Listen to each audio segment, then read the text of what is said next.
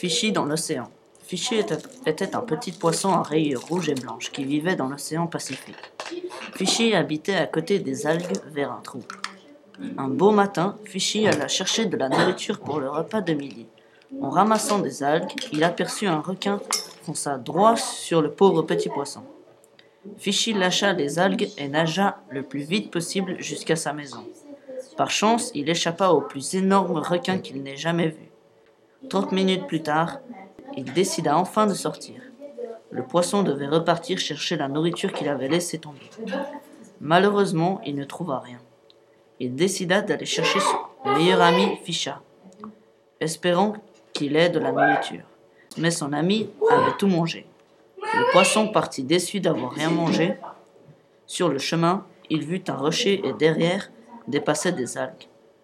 Heureux, il ne perda pas une minute et fonça attraper les belles algues. C'étaient les plus belles algues qu'il n'avait jamais vues. En rentrant, il s'arrêta à toutes les maisons qu'il voyait pour les montrer à ses voisins. Il rentra à la maison fier de lui et dégusta un excellent repas.